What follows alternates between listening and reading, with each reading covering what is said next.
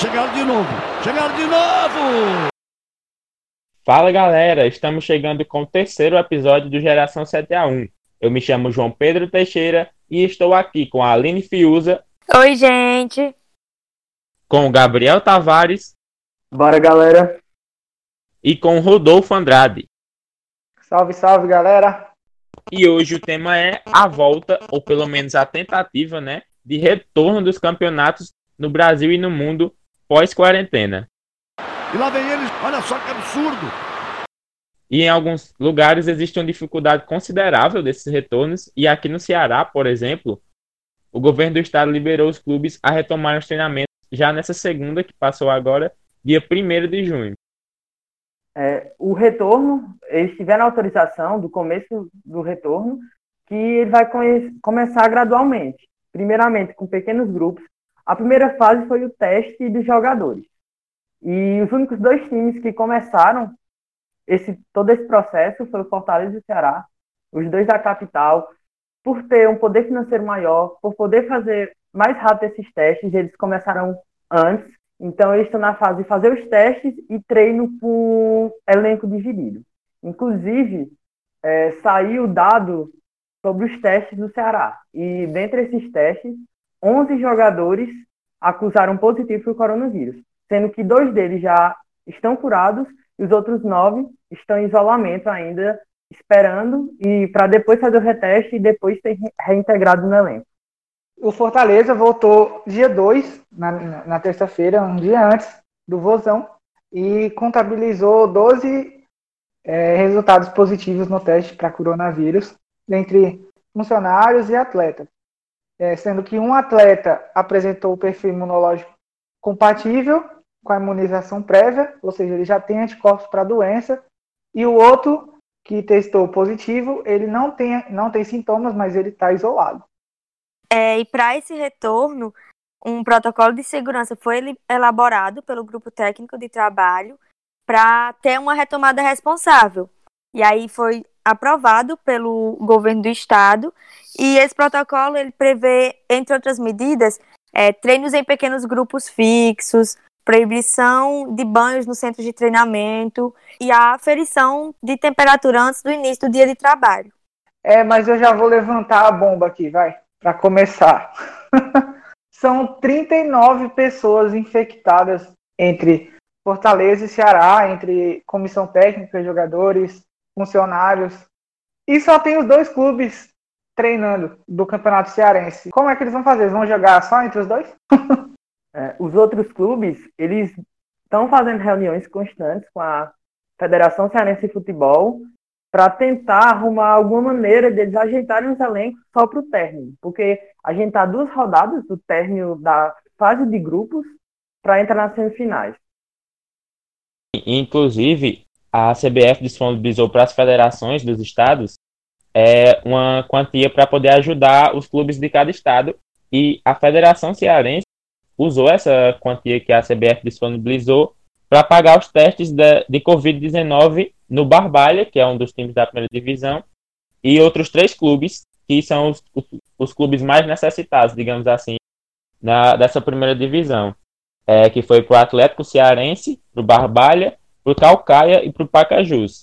E os outros clubes da Série A não receberam esse auxílio, esses testes, porque eles já são mais bem estruturados são os clubes que estão participando dos campeonatos brasileiros, que são eles Ferroviário, Ceará, Fortaleza e Guarani de Sobral.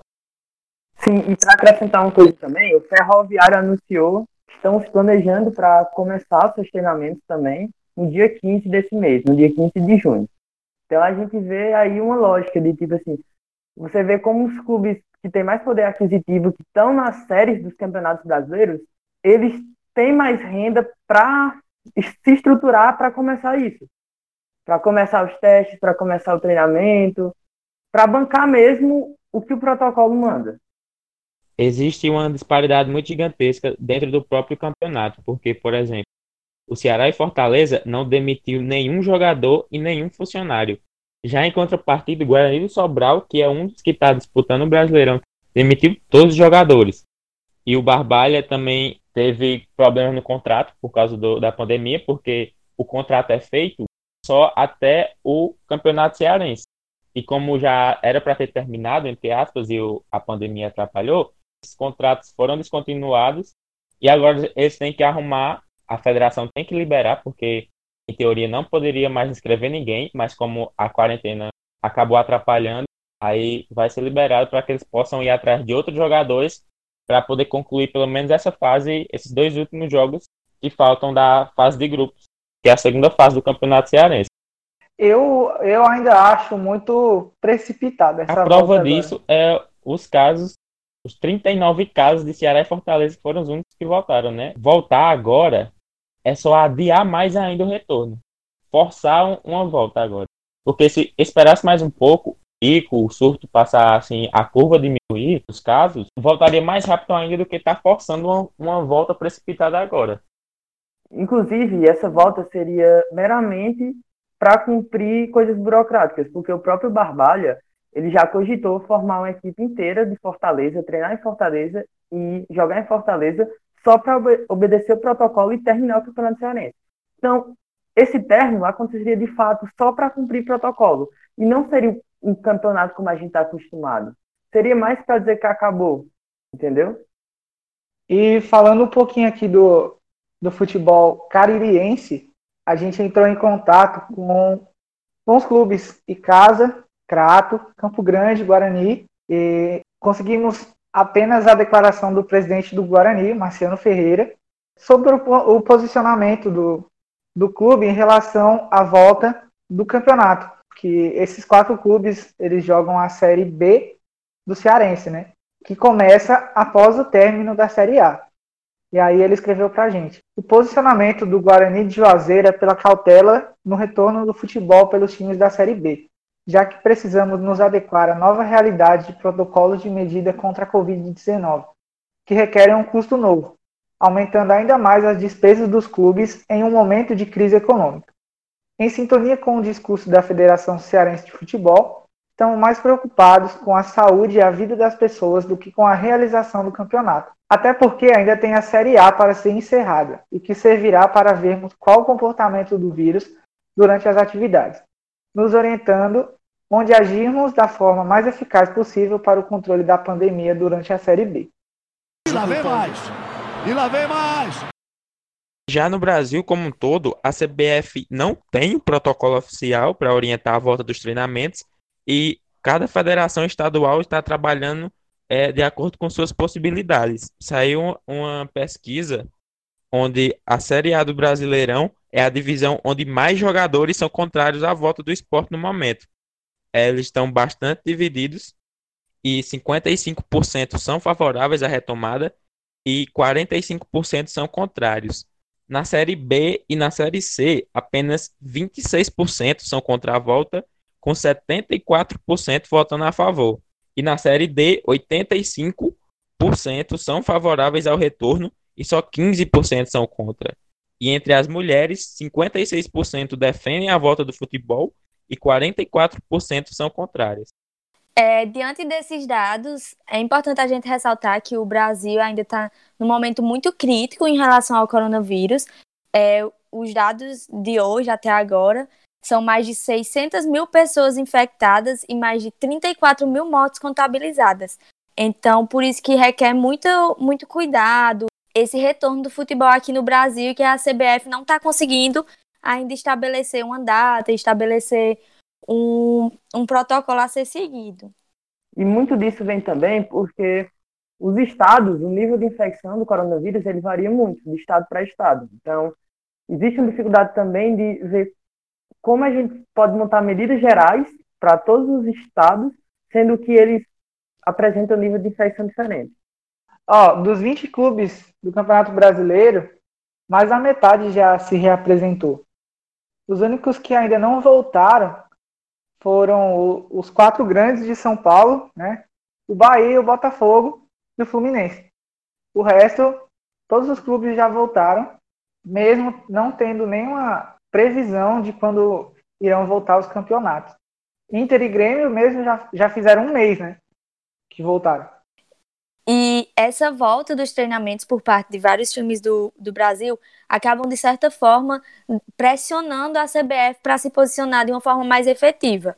É, recentemente, por exemplo, o Flamengo e o Vasco é, reacenderam essa discussão sobre a volta do futebol no Brasil, em que os seus dirigentes se reuniram com o presidente da República, Jair Bolsonaro, para conversar sobre esse assunto. E o presidente, assim como o Ministério da Saúde, já tinham se posicionado antes, que são favoráveis a um retorno das atividades já por agora.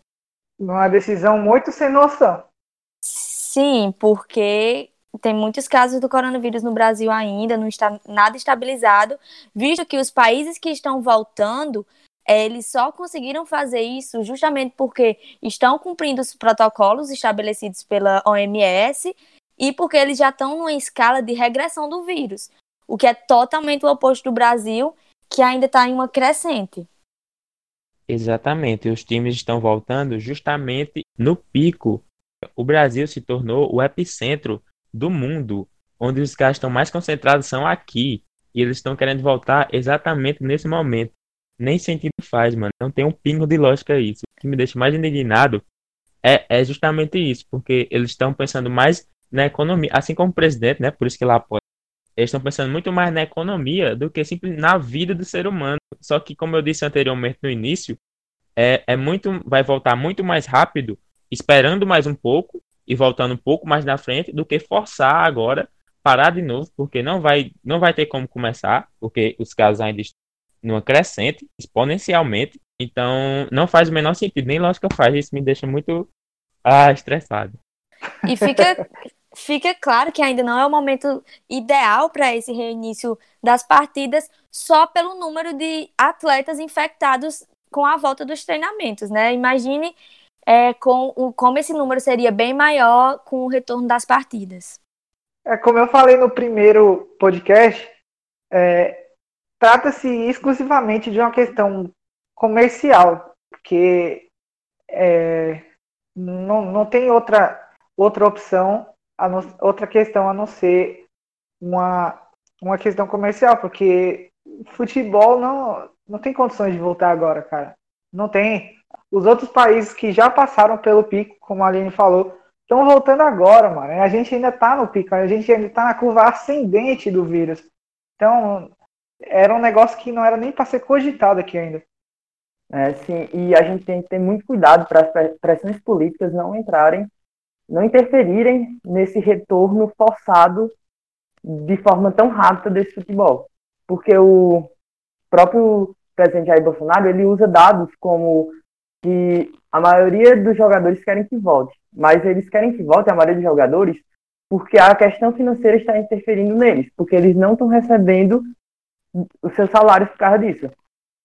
É, e é importante a gente a gente observar também que não adianta os times grandes, como o caso do Flamengo, é, pressionarem as entidades e os governantes para apressarem esse processo de retorno do futebol. Porque eles têm à sua disposição centro de treinamento de ponta e muitos outros apetrechos que vão auxiliar nesse, nesse controle, né? Sendo que o, os clubes de, de menor renda não, não vão possuir esse, todo esse aparato financeiro para ter esses aparelhos, né? Bom, a gente tem que bater uma palma também para a Federação Paulista de Futebol, né? A FPF e os clubes, né? Os, os clubes da Série A do Paulistão, que eles estão tão juntos nessa nesse planejamento de volta da volta do Campeonato Paulista. É, os quatro clubes grandes Palmeiras, Santos, São Paulo e Corinthians são bem alinhados em relação à volta aos treinos e ao campeonato. Apesar dos jogadores já terem vontade de voltar, o próprio Marcos Rocha, ele falou em entrevista para o Jogo Aberto essa semana, o, os presidentes eles estão em constante conversa para que todos os clubes voltem de uma vez só, né? Esse seria um acordo é, entre os clubes. Acordo esse que foi quebrado pelo Bragantino essa semana, que tomou todas as notícias aí, que ele foi o primeiro clube que voltou a, aos treinos desde segunda ou terça-feira e causou um burburinho enorme, porque os outros clubes falaram que estava tudo alinhado, que eles estavam todos juntos, e aí veio o Red Bull Bragantino, né, o Bragantino, e começou por conta própria, tendo o aval da, da Prefeitura de Bragança Paulista para voltar. E aí, mesmo com as críticas, o, o presidente de honra do, do Bragantino ele falou que não tinha nenhum acordo, embora todos os outros clubes falem que existia esse acordo. E, segundo ele, esse acordo era para a volta do, do campeonato, e não apenas para a volta dos treinos. E lá vem eles de novo. Olha só que absurdo. É, assim como o futebol masculino, o futebol feminino no Brasil também permanece sem data para retorno. Quatro competições do futebol feminino estão paralisadas, que é o, Campeonato Brasileiro Feminino Série A1 e Série A2, o Campeonato Brasileiro Sub-17 e a Copa do Brasil Sub-20. Sem, sem nenhuma data para a volta, muitas dessas atletas é, estão mantendo seus treinos em casa, assistidas pelos profissionais dos clubes e, além disso, ainda sofrem muito com a parte financeira, né? Como a gente já disse em outros programas, que as atletas sofreram redução dos salários. E por falta da profissionalização dessas atletas, elas estão desamparadas de ajuda financeira e que a CBF se disponibilizou a, oferecer uma ajuda financeira, mas que é, os diretores dos clubes não, não repassaram essa, essa verba. Então, o futebol feminino continua assim no escuro tentando retornar ainda aos treinos, mas sem data nenhuma. O que é diferente do que acontece fora do Brasil, porque os principais campeonatos de futebol feminino é, da Europa já se posicionaram sobre uma possível volta ou, ou, deram um posicionamento sobre como vão, vão seguir daqui para frente, né? Como é o caso da Alemanha, que retornou ao campeonato de futebol feminino no dia 29 de maio, que tem o atual tricampeão, o Wolfsburg, como líder com 46 pontos. É, já os campeonatos dos Estados Unidos e da Suécia também já têm suas datas marcadas para o retorno. É, em contrapartida, é, a França, a Espanha a e a Inglaterra já encerraram seus campeonatos. É, na França, o título ficou para o Lyon, que já é campeão 14 vezes consecutivas do Campeonato Francês de Futebol Feminino e que teve até uma demora para concretizar o Lyon como campeão, porque a Federação Francesa de Futebol é, declarou o PSG do, do campeonato masculino campeão no dia 30 de abril. E só no dia 11 de maio foi que veio tomar essa posição sobre o campeonato feminino. É, na Espanha, a competição do futebol feminino ainda é amadora. E por isso é, decidiu encerrar também, mas teve o Barcelona como campeão. Na Inglaterra, faltavam sete rodadas para ser disputadas e o campeonato feminino ele foi encerrado com o Chelsea como campeão e o Liverpool rebaixado. E lá vem mais! E lá vem mais! Pois é, como a Aline disse, a realidade vivida na Europa é totalmente diferente do que está acontecendo aqui no Brasil. Lá, no masculino, os campeonatos como a Bundesliga, por exemplo, já se encaminham para a sua quinta rodada pós-pandemia voltaram já a Liga Alemã, já voltou do, desde o dia 16 de maio. E só aconteceu por conta do sucesso das medidas do governo, né? Da, lá da Alemanha e do comportamento da população contra a pandemia do coronavírus. O que é mais 500 aqui no Brasil, porque a gente sabe como brasileiro é, né? Não tá nem é aí. isso que eu ia falar. Porque, como a gente vem batendo nessa tecla desde o início, se o brasileiro tivesse consciência é, respeitasse os protocolos, tudo que está sendo passado pelo governo do estado e respeitasse isso da maneira correta e exatamente o que eles estão falando, a gente voltaria bem mais rápido, mas eles não, o brasileiro nunca coopera com nada, aí fica complicado. Só para contextualizar como é que está o campeonato alemão, o Bayern está liderando com 67 e o vice é o Borussia Dortmund com 60. Então, às cinco rodadas do fim, o campeonato já se caminha para um campeão, que é o Bayern, né? Que venceu na última rodada o próprio Borussia, que era o vice, por 1 a 0 e acaba meio que chegando muito perto do título, né? Eu acho que o campeonato alemão nunca tinha sido tão assistido na história, né? Porque como foi o primeiro a voltar, eu acho que todo mundo meio que correu para acompanhar tudo. E, inclusive eu acompanhei muito do campeonato alemão agora, depois do seu retorno. E eu fiquei muito decepcionado, assim, porque o Borussia perdeu, porque eu estava esperando ter uma emoçãozinha, assim. Ah, o Borussia. Ah, Borussia, pra pipocar. Inclusive, o sucesso desse guia da Liga Alemã para retomar do campeonato pode mostrar um caminho para os outros países do mundo, pro, da Europa, no caso, né? Esse, esse protocolo que estão usando lá está sendo aderido e vai ser aderido pelas outras grandes ligas do futebol europeu também, como por exemplo da Premier League que volta no dia 17 de junho, que com as novas regras, é, o número de substituições que uma equipe é autorizada a fazer durante um jogo passou de 3 para 5 e também subiu a quantidade de atletas que podem ficar no banco de reserva, que foi de 7 para 9. E essas medidas têm como objetivo diminuir né, o impacto do desgaste físico sobre os elencos, que já faz três meses que estão sem atividades e apenas com três semanas de, de treino coletivo. Aí imagina você voltar três meses parado, porque mesmo que treinando em casa não é a mesma coisa, aí voltar com três semanas de treino e já voltar no alto nível não é, não é muito fácil não, vai vir lesão, vai vir tudo, e essas substituições servem justamente para isso, para que evitar desgaste e lesões do, dos jogadores. Vai ser uma maratona essa volta do campeonato inglês, porque serão 92 jogos em seis semanas. Vai ter rodada de final de semana, de meio de semana, e o objetivo deles é encerrar o campeonato até a primeira semana de agosto, para a final da, da Copa da Inglaterra acontecer no dia 8 de agosto. E eu também sou super a favor dessas cinco substituições. Eu acho que vem bem a calhar para esse momento. Vai ser muito difícil os jogadores entrarem em forma em tão pouco tempo. Eu acho que, que é benéfica essa mudança temporária na regra. E o campeonato inglês, né, que volta dia 17, o Liverpool é o líder com 82 e é praticamente campeão já numa campanha histórica. E acompanhado pelo City. E no terceiro lugar a gente tem um time aí que foi campeão recentemente, que é considerado por muitos a maior zebra né, da história, que é o Leicester City, que está em terceiro e está bem perto de conseguir a vaga para a próxima Liga dos Campeões, né? Muito bom ver o Leicester assim, mano. É, e além dessas mudanças que João Pedro já citou, é, todo o protocolo que está sendo aplicado no campeonato alemão e que também os as outras confederações aderiram, é, os times eles entram separados no, no campo, eles permanecem de máscaras até o jogo começar e além disso, o, no banco de reserva, os substitutos eles sentam a um metro e meio de distância e também estavam usando máscaras.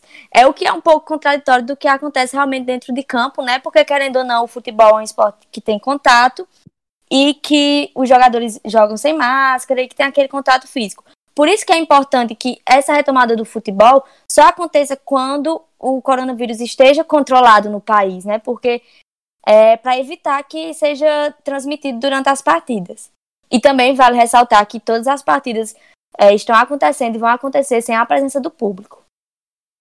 Só para pontuar um, uma coisa que eles fizeram também no campeonato alemão, no retorno, é que eles colocaram o som ambiente do estádio, o som de torcida.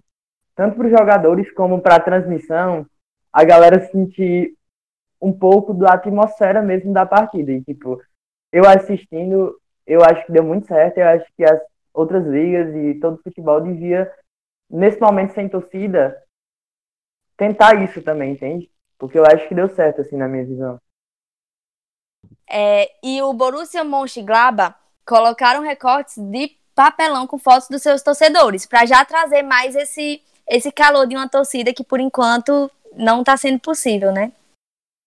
Na Áustria também, é, no jogo que marcou a volta do campeonato, colocaram telão ao redor do campo e as pessoas assistiram o jogo como se fosse uma live, eles aparecendo né, nos telões e os jogadores olhando para as pessoas. Ficou um negócio totalmente diferente e bem interessante.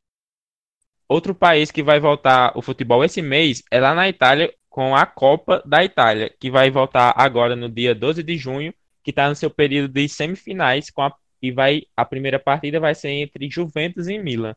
Aí vai, vão esperar terminar a Copa da Itália, que vai acontecer a final no dia 17, e a outra semifinal acontece no dia 13 entre Napoli e Inter. A Copa da Itália será encerrada, né, antes da retomada do campeonato italiano, que volta no dia 20 de junho. No momento certo, fica a dica aí, Brasil. É. E o, os números do campeonato italiano é o Juventus lidera, né? Com 63 Em segundo lugar tem a Lazio, a gigante Lazio, que tô torcendo muito. Tá com 62, então, tipo, Juventus tem um ponto de vantagem só. E a Lazio tá jogando futebol muito bonito, com o Immobile sendo um dos melhores jogadores do ano. Então vale muito a pena acompanhar o campeonato italiano e torcer para a Lazio ganhar da Juventus. É, já na Espanha, a La Liga está marcada para retornar no dia 11 de junho, com o clássico entre o Sevilha e o Betis. E a tabela se encontra com o Barcelona em primeiro com 58 e o Real Madrid em segundo com 56. Então é outra briga boa para ver, apesar do Barcelona e o Real Madrid não estarem tão bem esse ano, mas é uma briga muito boa.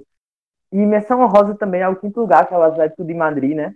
Que ele está só um ponto do quarto e a um ponto do terceiro. Então, o Atlético de Madrid também vai chegar aí, não para ganhar, mas para ir para a Liga dos Campeões com toda certeza, porque montou um elenco muito bom e é um dos elencos mais promissores aí para os próximos anos. E se o campeonato inglês a gente já achou que, que ia ser corrido, imagina a La Liga, que faltam 11 rodadas e eles querem terminar até o final de julho.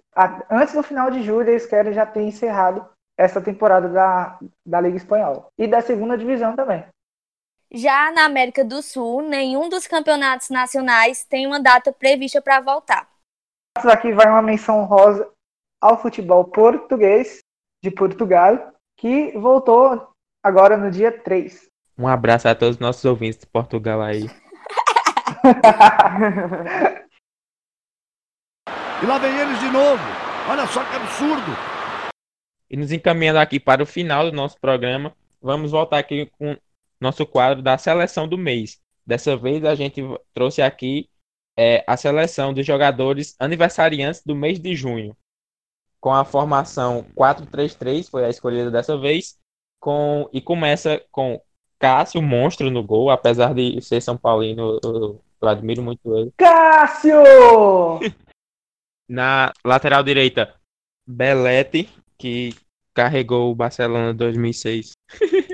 Quem é Ronaldinho Gaúcho? Be Belete que deu o título da Champions League para aquele Barcelona. E tirou um título de Liga dos Campeões de Henrique. Que eu acho que também fica muito marcado isso. Na zaga, Chicão, mais um, ex-Corinthians ídolo da nação corintiana. Ah, que saudade. Alex, que não é o Alex Pirulito, é o Alex, ex-jogador do Chelsea, que também jogou no Vasco. E na lateral esquerda, um argentino, Juan Pablo Sorin, que jogou muito bem pela, tanto pela seleção argentina quanto também pela equipe do Cruzeiro e também fez história aí naquele Cruzeiro histórico. No meio-campo, um meio-campo também é, cheio de talento, como no, não tão povoado quanto o da seleção de maio, mas também tão bom quanto com Lampard, mais um do Corinthians aqui. Mês passado a seleção foi mais puxado pro lado do São Paulo, foi né? São Paulina. E agora quem tá se divertindo é Rodolfo aqui, com mais um Corinthians, que também jogou no São Paulo, inclusive é ídolo nas duas aqui, que é Danilo, Zidanilo, né? Zidanilo, cara. Não, não podia faltar ele. Eu tirei o Ralfão, preferi de, tirar o Ralfão, o Pitbull louco, para deixar o Zidanilo, porque ele não poderia faltar, né? O cara é um monstro. E o meio-campo é completado por mais um argentino que jogou muito aí, a gente que também acabou com o Corinthians aí em 2013, né? Juan Roman Riquelme, um ídolo da que não traz boas lembranças pro corintiano. E no ataque, e no ataque, começando aqui pela ponta direita, um jogador que é considerado por muitos o melhor da dessa geração que a gente tá vivendo, da nossa geração 7 a 1, né? Lionel Messi, que há controvérsias de quem é o melhor, mas não é segredo para ninguém que é um jogador que já ficou para a história aí e para sempre vai ser lembrado como um dos melhores de todos os tempos, com atualmente o maior ganhador do melhor do mundo, né? Com seis, juntamente com a Marta, seis bolas de ouro aí. Melhor jogador da atualidade para mim.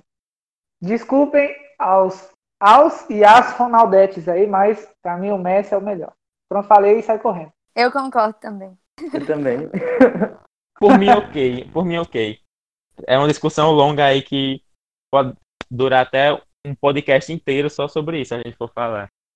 Completando o ataque aqui, na, na outra ponta, na outra ponta, Leônidas da Silva, Diamante Negro, um jogador histórico da seleção que é considerado o inventor, né, entre aspas, do gol de bicicleta que surgiu com ele. Então, inclusive, o chocolate, curiosidade aqui para vocês, o chocolate Diamante Negro é em homenagem ao Leônidas da Silva.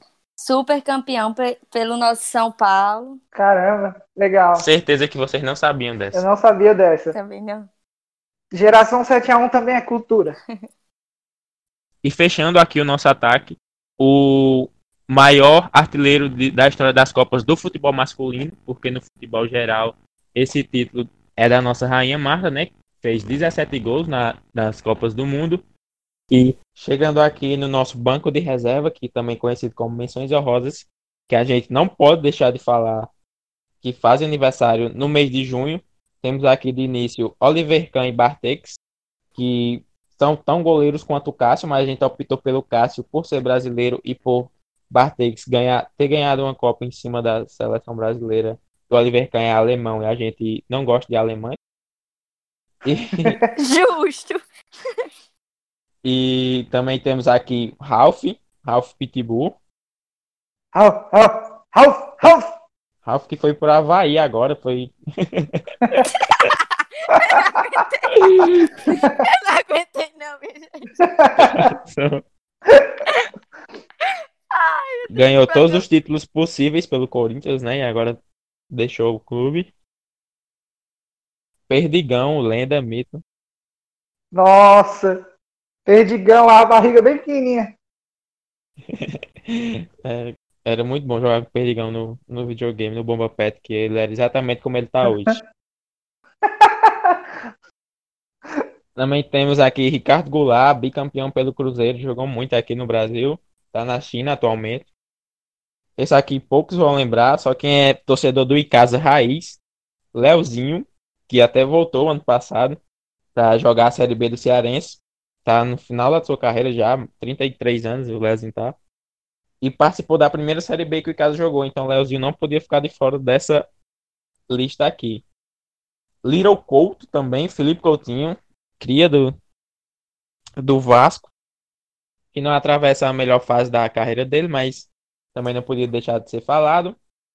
É, Snyder, holandês também, que não, Ah, essa- não tenho boas lembranças desse cara. esteve por muito tempo nos pesadelos do torcedor brasileiro com aquela eliminação de 2010 da Copa do Mundo. E agora o jogador mais justiçado da história do futebol brasileiro e mundial, que jogou muito sempre e nunca teve sua vaguinha na seleção, Márcio Araújo. Meu Deus. Titular no Atlético Mineiro, titular no Palmeiras, titular no Flamengo, titular na Chape. Um injustiçado. Sempre jogou muito e a torcida sempre pegou no pé dele. Também temos aqui Elano, que também fez uma brilhante carreira aí pelo futebol brasileiro. Kleberson, campeão da Copa 2002. O Kleberson, para quem não sabe, foi para o Manchester United junto com o Cristiano Ronaldo. Eles foram já apresentados juntos. E na época, o craque era o Kleberson. Então, para você ver aí como o Kleberson jogou muito aí em 2002. Outro que ganhou a Copa mais um pouco mais antigo, Paulo César Caju, que também brilhou na Copa de 70, porque todo mundo fala que o Brasil era recheado de camisas 10, mas o Paulo César era mais um deles, apesar de não ter o mesmo é, visibilidade dos outros, mas para quem não sabe, tive a oportunidade de acompanhar agora nessa quarentena os jogos do Brasil na Copa de 70 e o Paulo César Caju jogou praticamente quase todos os jogos, porque tinha jogo que o Gerson não podia jogar ou o Rivelino não podia jogar, e o Paulo César sempre jogava e jogava à altura dos que dos jogadores que ele estava substituindo. Fez gol também, então Paulo César Caju é um dos nomes importantes desse tricampeonato da Copa do Mundo do Brasil. Outro jogador aqui bem assim que nunca fui muito com a cara dele, não gosto dele particularmente, Felipe Melo. Credo. Na- Nem eu gosto dele, é porque ele joga no Palmeiras. já ia, já ia falar, nem os palmeirenses gostam dele. É, Túlio Maravilha, o homem dos mil gols, né? Ídolo da torcida do Botafogo. Que torcida. Dessa vez não foi eu. Todo programa é uma cutucada no Botafogo. Abraços aos ouvintes botafoguenses. Aloysio Boi Bandido, que jogou no meu São Paulo no momento de, de crise, mas sempre deu sangue. Eu sempre gostei muito dele por causa disso. Famoso pelas voadoras nas comemorações dos gols. Murici sofreu com essa zoadora, viu? Wagner Love, jogador. Maior da... perdedor de gols da história. Ô, oh, desgraça ruim. Que também devia ter perdido o gol da final do Paulistão também. Porque também não perdeu esse, né? Do ano passado. Fiquei não, muito alguma triste. Tem que, alguma tem que entrar, né, mano? Tanto de gol que ele perde. Poderia ter sido todos os outros menos esse. Meu Deus, fiquei, fiquei mal, malzão nesse dia. E por último, e não menos importante, na verdade foi o jogador responsável pelo fim do mundo no ano 2012, Diego Souza, que perdeu aquele gol contra o Cássio. Nunca perdoarei. Obrigado, Diego Souza. Que também foi muito mérito do Cássio, né? Mas Diego Souza, jogador cara a cara, ele não podia ter perdido aquele gol, mesmo que o Cássio tenha feito uma defesa maravilhosa. Pode colocar mais 100 vezes, o Cássio não vai pegar uma daquela de novo. Principalmente na fase que o Corinthians está agora e ele tá também, né? Mas, enfim. Nossa. e lá vem mais! E lá vem mais! Vamos agora ao último quadro do nosso programa, que são as indicações do mês. Aqui agora a gente vai falar algum jogo histórico marcou na nossa vida e a gente vai recomendar, ou algum documentário, algum livro relacionado ao futebol. Eu vou começar então, como jornalista totalmente imparcial que eu sou. No primeiro podcast eu indiquei a final da, do Mundial de 2012 e agora eu vou indicar os dois jogos da final da, final da Libertadores de 2012 também. Boca e Corinthians e Corinthians e Boca. Os dois jogos estão no YouTube. Tenho certeza que muitos corintianos já viram. E fica a dica aí para os corintianos que, que querem rever aquele golaço épico do Romarinho e o shake moderno no dedo do zagueiro. É, e minha vez é de indicar, vou indicar a série Matt Day, Barcelona, que está na Netflix, que ela conta como, são os como foram os bastidores da temporada 18-19 do Barcelona. E eles contam como foi a formação da elenco de, da temporada 18-19 do Barcelona, como foram os bastidores, a chegada de Coutinho, a perspectiva que foi colocada em Coutinho, até a virada histórica que o Barcelona levou contra o Liverpool. Então eles vão contando tudo isso e é bem interessante para você, se você quiser entender como é uma temporada inteira de futebol europeu, os bastidores, as angústias, eu indico muito. Tá na Netflix e assistam. É, eu também vou indicar uma série, que é a Vai Pra Cima Fred, que ela é produzida pelo YouTube Originals e mostra a trajetória do Fred, que é o, o apresentador do canal do Desimpedidos, que ele vai realizar o seu sonho de se tornar um jogador profissional. E aí ele vai jogar no time de futsal do Magno, e que é o time do Falcão, e lá mostra todo esse processo dele é, fazendo a pré-temporada, fazendo a, a, temporada como jogador profissional. É, a série ela tem oito episódios e está disponível lá no canal do Desimpedidos no YouTube. Assista, é muito legal. A minha indicação é um filme, que é um filme de 1986, é antigo, mas é muito bom para fugir um pouco da, das notícias da quarentena, para poder se divertir um pouco. Eu recomendo bastante que é Os Trapalhões e o Rei de Futebol. Que é um filme com os Trapalhões e o Rei de Futebol. que inclusive está lá no YouTube. Também o filme completo. O filme não é longo, é um filme de uma hora e oito minutos. Então você pode assistir lá. E é um filme bastante legal, onde Didi vira um jogador e técnico do clube que o Pelé joga e os dois aprontam várias do jeito trapalhões de ser, né? Então é muito divertido e o final é muito engraçado também com a partida final do, do título do, do time do, do Pelé. Então vale muito a pena assistir. Tá lá no YouTube. Os Trapalhões e o Rei de Futebol.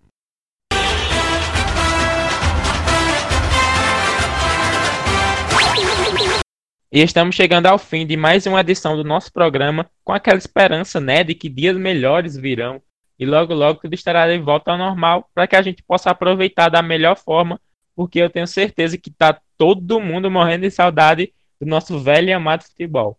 Lembrando que estamos sempre ativos com publicações diárias lá no Instagram para manter vocês informados não só sobre o podcast, mas também sobre tudo de mais importante sobre o mundo do futebol no Ceará, no Brasil e no mundo. Então já segue lá, o perfil é o arroba podcast geração 7 a 1. Então é isso, galera. Fiquem com Deus e até a próxima.